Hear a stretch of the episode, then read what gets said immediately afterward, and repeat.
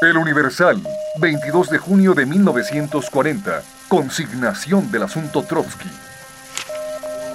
Falta por ser consignado el único que hasta ahora ha confesado su participación directa en el asalto a la casa de León Trotsky, Néstor Sánchez Hernández, que fue quien definió junto con las dos mujeres la actuación de los pintores David Alfaro Siqueiros y Antonio Puyol. El detenido mencionado continúa en el cuartel de la Montada en la Villa de Guadalupe. Por otra parte, los choferes detenidos son Leonardo Tapia Guerrero, Ernesto Bucio Gómez, José Vázquez Martínez y Ramón Gómez Castañeda, que manejaban los coches en los que fueron cuatro de los cinco grupos que formaron los asaltantes, pues el quinto iba en un coche que personalmente manejaba Siqueiros. No se sabe lo que hasta ahora han declarado los choferes, pero se deduce que debieron haber hecho importantes revelaciones, pues la policía ha entrado en renovada actividad. El Universal, 22 de junio de 1940. Un sexagenario que mata a su esposa. Conducido Fermín González Inés a la delegación, declaró que hacía siete años que se había casado con Angélica Claudio en el pueblo de Gilocingo, Estado de México, y que su esposa era sumamente celosa no obstante que él ya estaba bastante viejo para estar en díos de mujeres.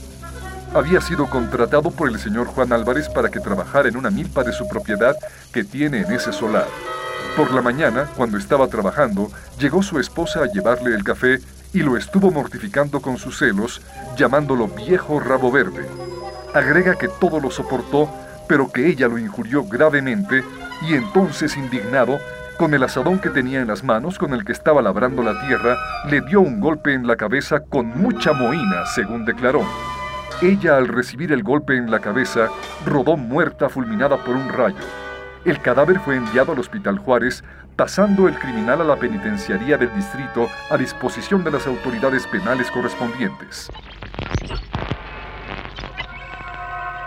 En el capítulo anterior escuchamos... Esa vieja no es nada para mí. ¿Cómo que no? Es una vieja pendeja. Mamarracho. Voy a declarar toda la verdad, coronel. Julia, no, espera, que te estoy protegiendo. Protege a la otra, malparido. Sí, soy una pendeja, pero por andarte cuidando las espaldas, no más que tú, pendeja. Ya se te acabó. Mucha mujer. Cuidado, cuidado, muchachos. Tengan mucho cuidado, sobre todo con la cabeza. Por fin apareció el cadáver totalmente. El principal elemento de identificación era el cabello. Hice que le cortaran un mechón.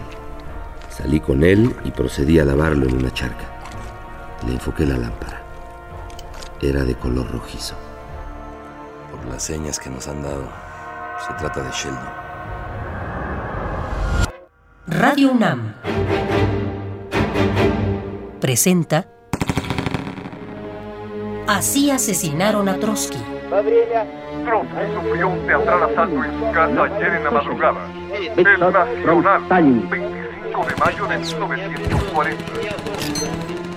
Довольно метко сказал великий русский писатель Гоголь. Así asesinaron a Trotsky.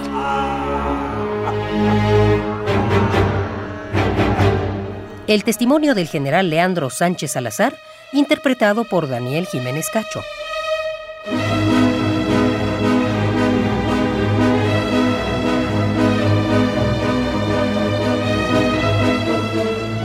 Serial dramatizado, adaptado por José Woldenberg y producido por Emiliano López Rascón.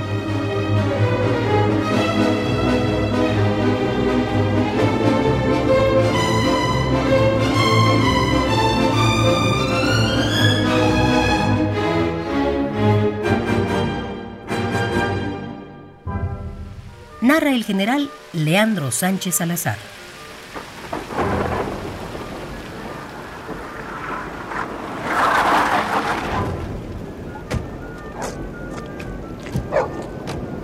Llegué a la puerta blindada de la casa de Trotsky. Inmediatamente se encendieron las luces del torreón aspillerado, donde se encontraba un guardián con la ametralladora dispuesta. Un foco de gran potencia sobre la puerta casi me cegaba. Identifíquese o disparo. Buenos días, Soto. Necesito comunicarme inmediatamente con don León. Ah, coronel, buenos días. Ahora le abre. Por medio de unas señales, Schussler dio orden al operador del torreón para que abriera la puerta.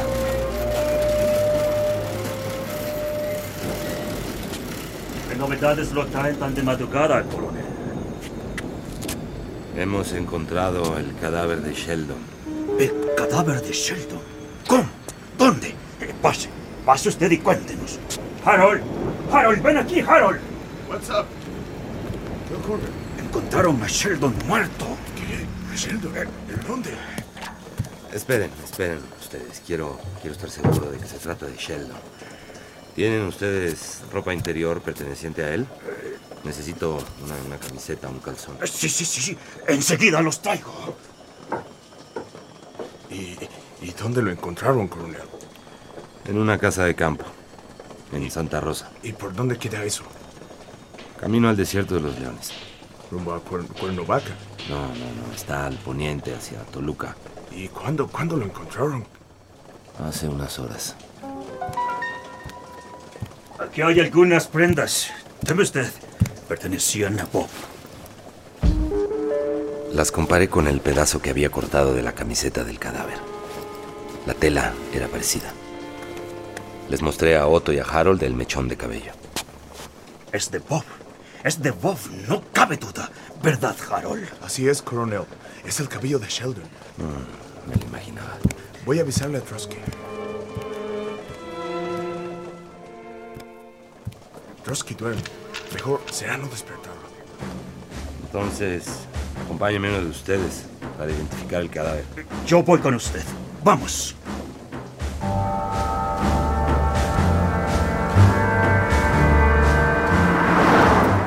Dirigimos a toda marcha hacia Santa Rosa.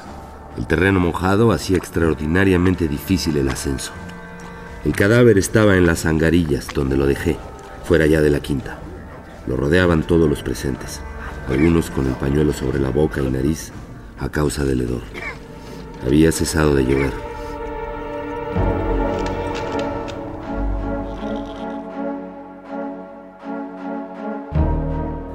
Otto contempló el cadáver visiblemente emocionado. Había reconocido enseguida a su antiguo compañero.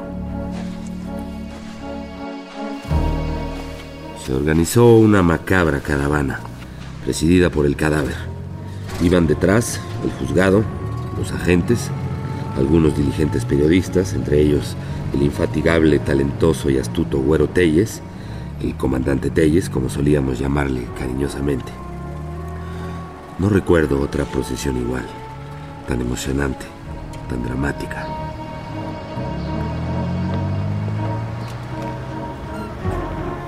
Llegamos a San Ángel ya de día claro. Se colocó el cadáver en uno de los patios. Avisado llegó el general Núñez. Dispuso que fuera llevado el cadáver. Hice reforzar el cuerpo de agentes. Había corrido el rumor por el poblado y empezaban a agolparse los curiosos. Terminada su acta, se retiró el juez. Acababan de dar las 10 de la mañana.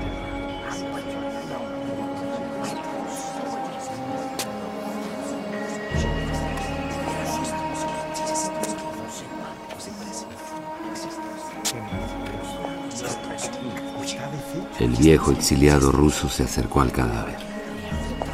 Estaba deprimido, apenado, triste. Contempló un buen momento a su exsecretario.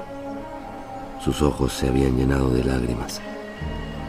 Aquel hombre que había dirigido una gran revolución, que al frente del ejército por él creado había tenido que dirigir cruentas batallas, que había visto desaparecer uno tras otro a sus familiares y amigos, y que finalmente había permanecido casi indiferente minutos después de un atentado que estuvo a punto de costarle la vida a él, a su esposa y a su nieto, lloraba ahora en silencio. En silencio, pues de su boca no salió una sola palabra. Lo ahogaba la emoción. El cadáver de Sheldon parecía una estatua derribada. A pesar del lavado, conservaba adherida la mezcla de cal y barro rojizo, brillante bajo el agua. Ofrecía la plácida actitud del que duerme. En su rostro, todavía con restos de cal, no había el menor rictus de angustia, de miedo o ira. Los ojos cerrados, la boca en reposo, los miembros sin contracciones, evidenciaban que le habían dado muerte mientras dormía. Muerte alevosa si las hay. Presentaba dos heridas de bala en la cabeza, las dos por el lado derecho, lo que probaba que estaba durmiendo sobre el lado izquierdo cuando le dispararon a bocajarro. Una de las balas no presentaba orificio de salida. Cuando el viejo Trotsky logró dominar su emoción, pidió que lo condujeran a su casa. Decidió acompañarlo el general Núñez.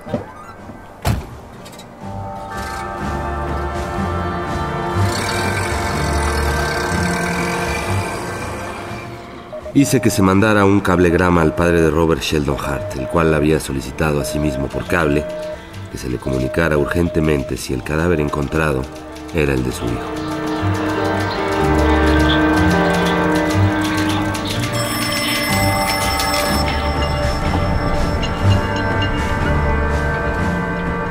El Universal, 26 de junio de 1940.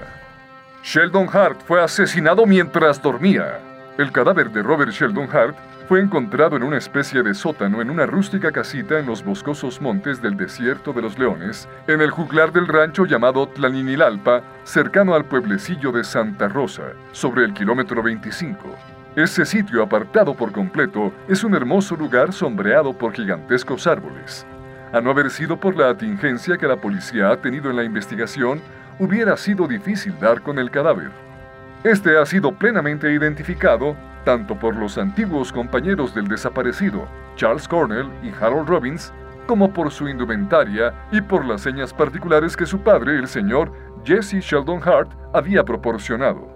Ayer mismo León Trotsky, quien sigue creyendo que su ayudante siempre fue leal y que fue asesinado por el temor que le tenían sus mismos victimarios, estuvo en San Ángel con el delegado del Ministerio Público, licenciado Urbano Quirós, a interiorizarse del asunto. Expresó que había hablado por teléfono con el padre de Robert, pues desde Nueva York el señor Sheldon Hart había solicitado la conferencia y le encomendó dicho señor que personalmente se convenciera de si el muerto era su hijo. En esa virtud, el licenciado Quirós llevó a Trotsky al anfiteatro del Hospital Juárez y allí reconoció al joven aventurero norteamericano. Dijo al licenciado Quirós, a pesar de todo aún creo en la inocencia de este muchacho. Considero que los agentes de la GPU que cometieron el atentado estimaron como peligroso que siguiera viviendo quien seguramente se había enterado de muchas circunstancias reveladoras. Es exhumado el cadáver del joven Sheldon Hart. El general Núñez, al enterarse de lo que había, dispuso que se llevara a cabo la exhumación. Ordenó que fueran llevados Mariano Herrera Vázquez y Néstor Sánchez Hernández y personalmente él se trasladó a Santa Rosa. De paso por San Ángel, el coronel Sánchez Salazar recogió al agente del Ministerio Público, licenciado Urbano Quirós, al secretario de la delegación, señor Jesús Castellanos, y al delegado del Departamento Central, señor Patricio de León Villarreal, así como también a unos bomberos. Llegaron al jacal donde parecía que la noche era más negra y espesa.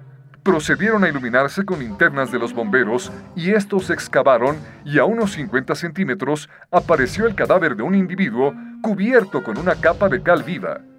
El color broncíneo que había adquirido era impresionante. Los rojizos cabellos a la luz azulosa de las linternas tenían matices de metal en fusión. Estaba con la cabeza en rotación hacia la derecha, el brazo derecho sobre el epigastrio, las piernas una medio encogida. La cal había blanqueado más la cara y las manos. La descomposición era intensa. Vestía el cadáver tan solo un calzoncillo de punto y encima un suéter azul medio desgarrado, era notorio que lo habían despojado de sus prendas de vestir para hacer más difícil la investigación. Decidí continuar, sin perder un solo momento, las averiguaciones en torno a la comisión del crimen. ¿Había sido Sheldon un cómplice de los asaltantes o simplemente una víctima? Si había sido un cómplice, un agente de la terrible GPU, ¿por qué lo habían asesinado? y quién o quiénes lo habían asesinado y habían enterrado el cadáver. Eran extremos importantísimos que había que dilucidar a toda costa. Quise empezar las averiguaciones en torno al alquiler de la quinta del crimen. En Santa Rosa fue localizado el indígena Cruz Hernández, que había ocupado poco antes el jacal en compañía de su esposa y una hijita. Pertenecía él mismo al ingeniero Daniel Benítez, el cual había encargado a Juan Lira, vecino del lugar, que se lo cuidara. Lira se lo había cedido a Cruz gratuitamente para que lo habitara. El día de la Santa Cruz, el 3 de mayo exactamente, estaba yo bebiendo en una pulquería de Santa Rosa. Ahí se presentó un señor, pues, pues bien dado, fuerte, prieto el señor. Andaba vestido de Catrín. ¿Eres tú quien ocupa la casita del rancho de Tlaninilalpa? Sí, señor. Dígame para qué soy bueno. Pues tendrá que dejarla inmediatamente. La acabo de rentar yo. Ya le darán instrucciones el ingeniero Benítez y el señor Lira. Pues. Pues ni hablar. Vamos para allá. Si me deja nomás empujarme esta jicarita. No, vámonos ya, que esto urge. No, pues como usted diga, vámonos pues. ¿Qué? ¿A dónde vas? A pagar, pues, o. ¿O qué? Me lo va a invitar usted.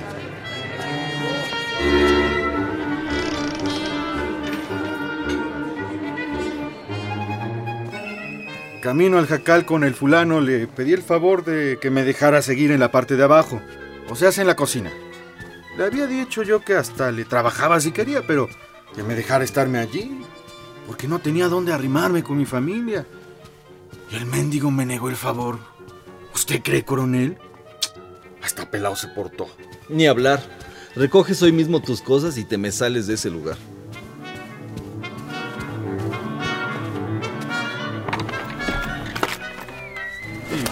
A recoger chivas, ¿qué otra? Y me llevé a mi mujer y a mis esquimpes hasta Santa Rosa. Luego, pasados unos días, vi de yo que el ranchito seguía sin gente.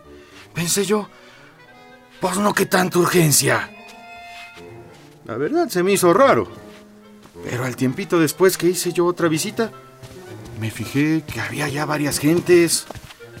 Una de ellas parecía gringo. El señor que ya me conocía me gritó bien enfadado. Ya le dije que la casa está rentada. Nada más tengo que agregar. Váyase y no vuelva por aquí. Mm, pues, de modo que ya no fui más para allá. ¿O sea qué? No estaba claro que nadie me quería ahí. ¿Y qué más viste o qué más sabes?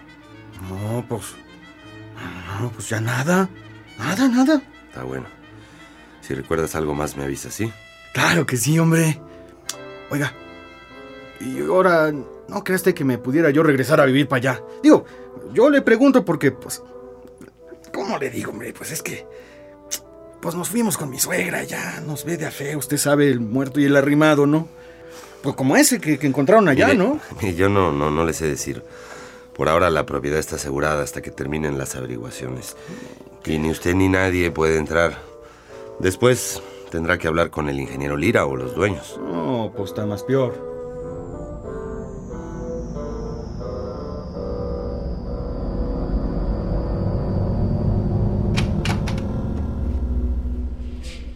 Al día siguiente del descubrimiento del cadáver de Sheldon, se presentaron espontáneamente en la jefatura de policía el ingeniero Ruiz Benítez y Juan Lira. El ingeniero dijo, A principios del mes de mayo, al llegar una noche a mi casa, me encontré un automóvil Packard a la puerta. Miré la placa. Era de Nueva York. Saltó en esto un individuo elegantemente vestido del interior del auto y me dijo, Vengo a verlo para que me alquile una casita que tiene usted en Santa Rosa. ¿No es de su propiedad? si la casa no se encuentra en condiciones de ser habitada, Mire, yo soy pintor y la Secretaría de Educación Pública, interesada en mi obra, me encomendó que le enseñe mi técnica a un grupo de muchachos. Les voy a enseñar a pintar bellos frescos con una mezcla de celulosa especial para que nunca se borren. oiga, pero la celulosa sirve para la fabricación de explosivos. No me arriesgo a que ocurra un accidente y vuele mi propiedad. No tenga cuidado, que la mezcla de la celulosa es inofensiva. Yo le garantizo que nada le pasará a la casa. Además, yo me encargo de mandar poner los vidrios y el techo de tejamanil. Alquílemela por tres meses tan solo. ¿Y cuánto me ofrece? 45 pesos por mes. Se los doy ahorita mismo. Pero la reparación es aparte de la renta. Sí, claro que sí. Le doy ahorita el dinero y pasado mañana le traigo el contrato. De una vez. Ándale pues.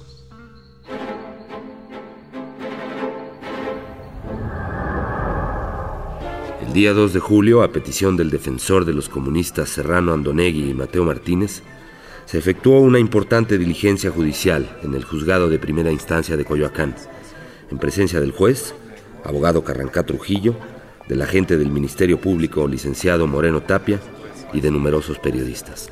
Acudieron a esta diligencia León Trotsky, Natalia Cédova y varios de sus secretarios. Se veían asesorados por su abogado Antonio Franco Rigalt.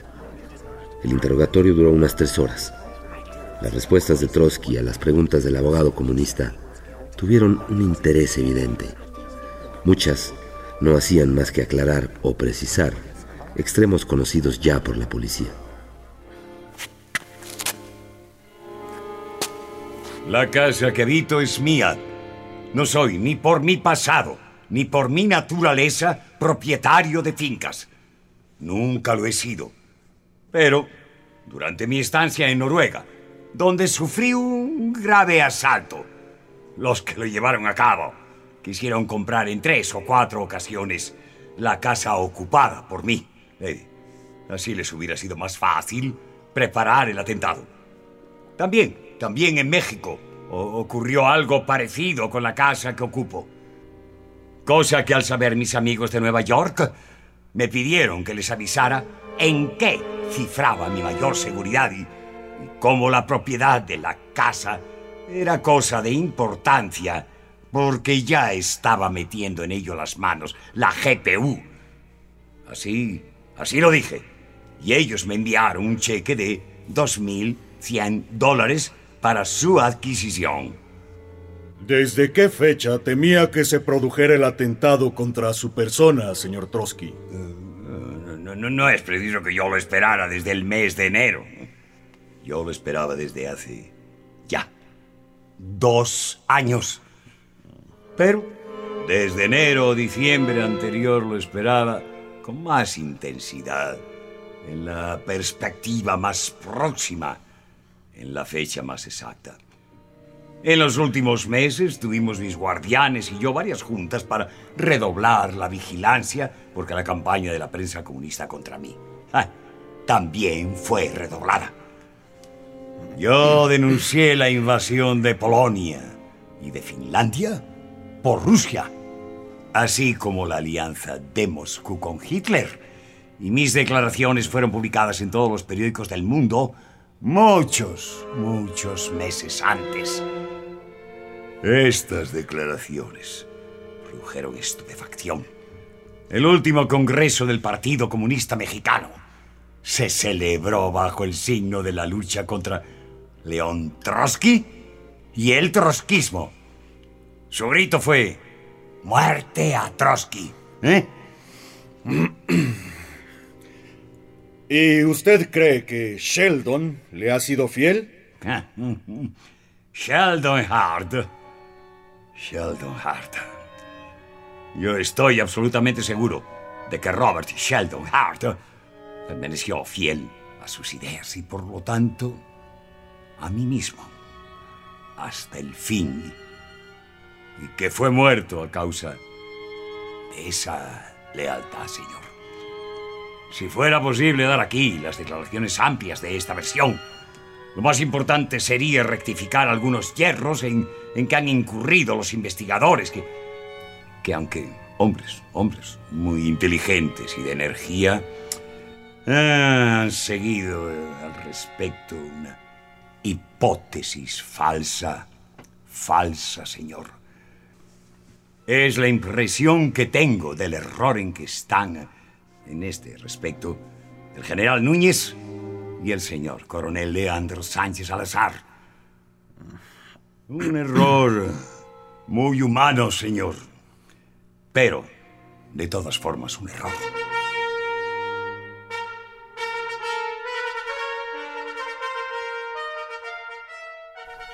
Confieso que esta declaración de Trotsky, aparecida en toda la prensa capitalina, me picó en lo vivo. Ya se comprenderá que yo no podía tener ningún interés particular en la culpabilidad o inculpabilidad de Sheldon.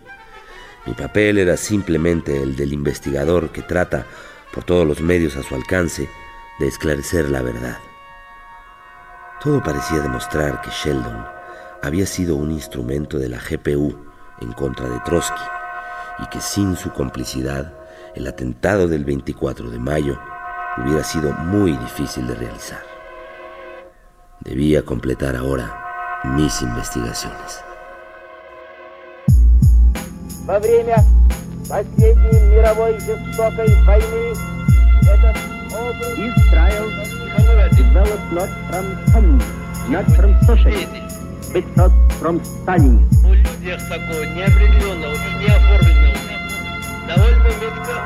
No se pierda el siguiente capítulo. Debían ser las 10 de la mañana. Le dije al americano que saliera y el americano salió. Salió a pasear al campo, señor. ¿Ah, sí? Sí, sí, sí. ¿Solo? Completamente solo, señor. Este dato era de extraordinaria importancia. Doy No, la señor. última oportunidad para que me confieses todo. Pero, señor. La última. Señor, no, no. Dime los nombres de los que contigo intervinieron en el asalto. ¡Rápido! No conozco a nadie, señor. No diré más de lo que dije. No conozco esos nombres. No los conozco. Ah, no. No. No. Arrimaron a la gente a la pared. Adelante, muchachos. Los cuatro policías de la montada se prepararon. Y a una orden de su oficial, dispararon sus pistolas. Radio UNAM presentó Así asesinaron a Trotsky. Actuaron en este episodio, en orden de aparición, Joaquín Chablé, Emanuel Morales, Eric Archundia, Alejandro Ansley, José Ángel Domínguez y Germán Robles. Lectura de notas periodísticas, Eugenio Castillo.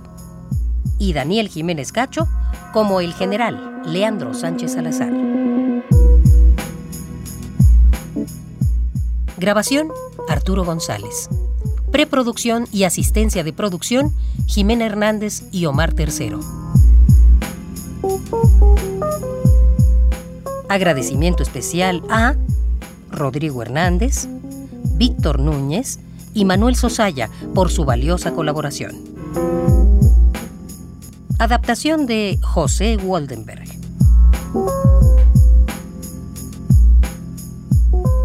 Dirección de actores, ambientación sonora y musical, montaje digital e investigación hemerográfica de Emiliano López Rascón. Así asesinaron a Trotsky. Es una producción de Radio UNAM.